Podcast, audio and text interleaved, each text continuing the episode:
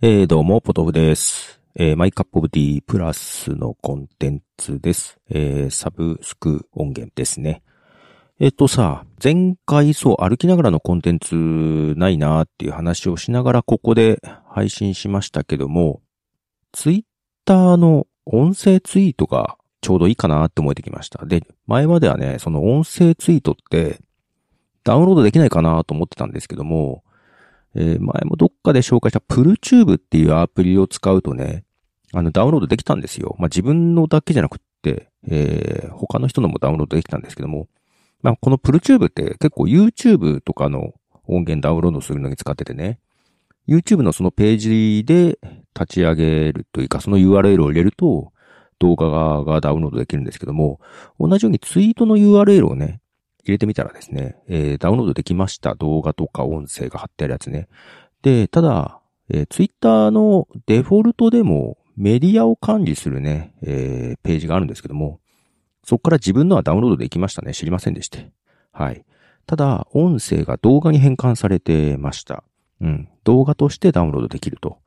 いう感じですね。まあ、なので、なんだろう。別にどこで配布するっていう、配信するってわけじゃないんですけど、もしかしたら配信したくなるかもしれないじゃないですか。で、なんか自分が喋ったのがダウンロードできないっていうのがずっとなんかね、気持ち悪い部分があったんですけども、あ、ダウンロードできるならいいやと思って、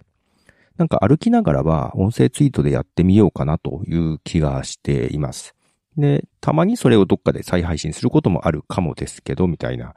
感じでね、やろうかなという気がしていますね。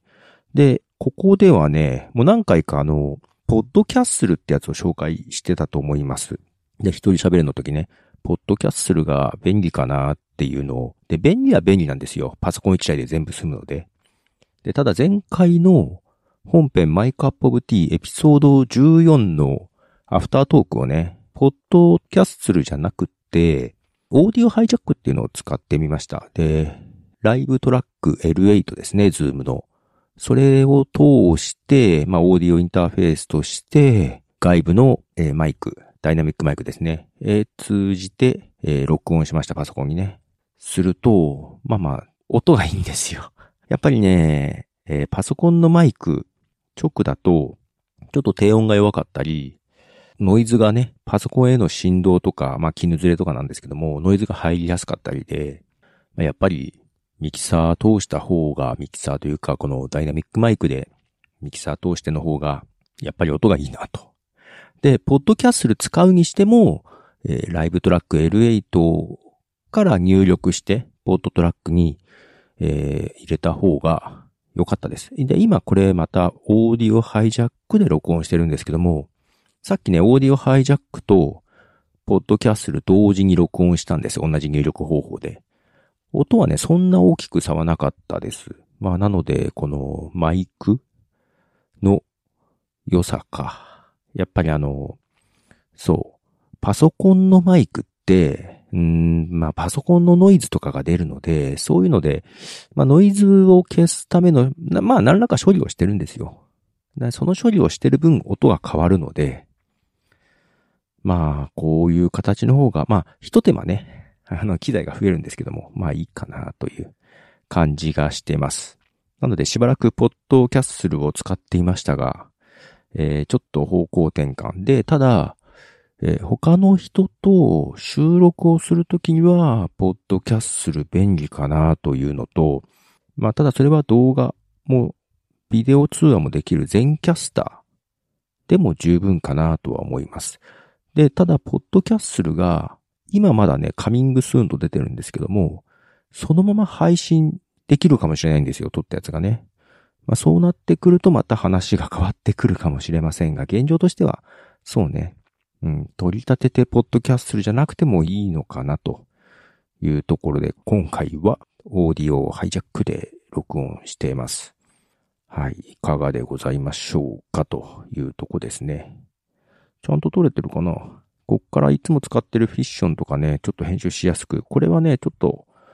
前回のマイクアップオブティーのボーナスコンテンツでちょっと喋ってますということで。あとその、まあ、アプリのね、ポッドキャストで、チャンネル、まあ、私はマイカポブティチャンネルという形でまとめてるじゃないですか。で、そのチャンネルの見え方が、まあ、たまにちょこちょこ変わってるんですよ。まあ、ちょっと試行錯誤してるのかなと思って。で、ほとんどの他のチャンネルがですね、えっ、ー、と、そう、他のチャンネルと私のが見え方が違うんですね。で、他のチャンネルは、うん、まあ何番組か、ね、あるチャンネルっていうのがいくつかあるんですけども、同じのがないんですよ。チャンネルの見え方が。まあだからずっとトップに貼っておいていただけてるのかなと思うんですけども、他のやつでね、だいたい並びとしては、チャンネル開くと、まあそのチャンネルに何番組入ってますっていうのと、アップデートがどれぐらいかっていうのがね、出てくるんです、その後にね、最初に新規番組っていうのが出てくるんですね。まあ新規番組があれば、どれぐらいを新規とみなすのかわからないんですけども、まず新規番組っていうのが出てくるんですね。で、まあそれがないときは飛ばされますけども、新規番組があって次にトップ番組っていうのが出てくるんですね。で、横スクロールとかでも見れるんですけども、新規番組、トップ番組でトップエピソードで番組についてっていうね、形が多いです。はい。えっ、ー、と、ピトパさんもそうだし、JWAVE さんもそうだね、トップ番組。あ、JWAVE さんは、新規番組がなく、トップ番組があり、トップエピソードがあり、番組について。サブスクとかやってないところとかはもうほんとそんな感じ、トップ番組があり、トップエピソード、番組についてそうだね。朝日新聞さんとかは最近番組増やしてるから、新規番組があり、トップ番組、トップエピソード、番組について。ね。で、えっ、ー、と、有料サブスクやっているところも、なんかね、番組によって登録しないと聞けなくって、まあ無料期間があってっていうやつがあったりするんですね。ラジオ日経さんとかね。もうこれもトップ番組が最初にあり、えー、次に無料エピソード。サブスクリプションなしで聞ける無料エピソードがあって、サブスクリプションの紹介があって、トップエピソード番組について。そう、スピナーさんも、そうだよな。新規番組があって、トップ番組、トップエピソード。あと、有料でやっても、これか。リンリンセブンっていうのかな？アイドルなんですか？ちょっとわかんないんだよな。えー、それはね、サブスク登録すると限定エピソードの入手、ボーナスエピソードの入手、アーカイブにアクセスってのがあるんですけども、これもだけどトップ番組っていうのがあって、あ、だから全部、要は全部サブスクなのよ。チャンネルに入ってるやつがね。だからトップ番組があって、無料エピソードがあってトップエピソード。まあ、トップエピソードがサブスクなんでしょうが、そんな感じがあって、ね、みんな大体似たような並びかな？大体2種類、うん、ですね。で、私のだけ開くと、えっ、と、新規番組がないので、それは表示されず、ただ一番最初にね、えー、 My Cup of Tea サポーターとしてサブスクリプション特典付き番組っていうのが2つ表示されます。この My Cup of Tea と本編の My Cup of Tea と。で、全部で番組は7つ登録されているうちの2つがサブスクリプション特典付き番組として一番最初に出てくるんですね。要は、全部無料で聴ける番組とサブスク音源がある番組が混在してるんですね。で、そのうちのサブスク特典付き番組が最初に出てきて、で、次にトップ番組、トップエピソードっていうのが続いて、あとサブスクリプションの紹介ね、と、次にですね、マイカップティサポーターのトップエピソード。だからサブスクリプション登録してる番組の中のトップエピソードが出てきて、番組についてが出てきてっていう形で、ちょっと他と表示がね、だいぶ違うんですよ。で、自分と同じようなやつを今のところ見つけれてません。まあ、ただね、どっかにあるのかもしれないけど。で、検索するときに、チャンネルはチャンネルってね、ちょっと違う表示してくれるので、うん、ちょっと面白いなぁと思ってて、だからチャンネルでまとめつつ、サブスクリプションにしつつ、無料の番組とサブスク音源を含む番組を混在してるっていうのがあんまりないみたいです。はい。まあその辺ちょっと、わざといろんな機能を使ってみているのが、功を奏して結構長い間トップに置いていただけてるなと思ったりしてますね。はい。ちょっとそんな感じで。いやー、面白いですね。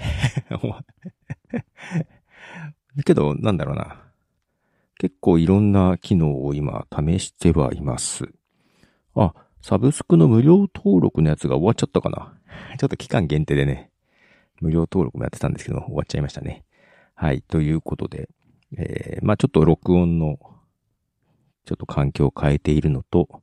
チャンネルについてね、えー、ちょっと、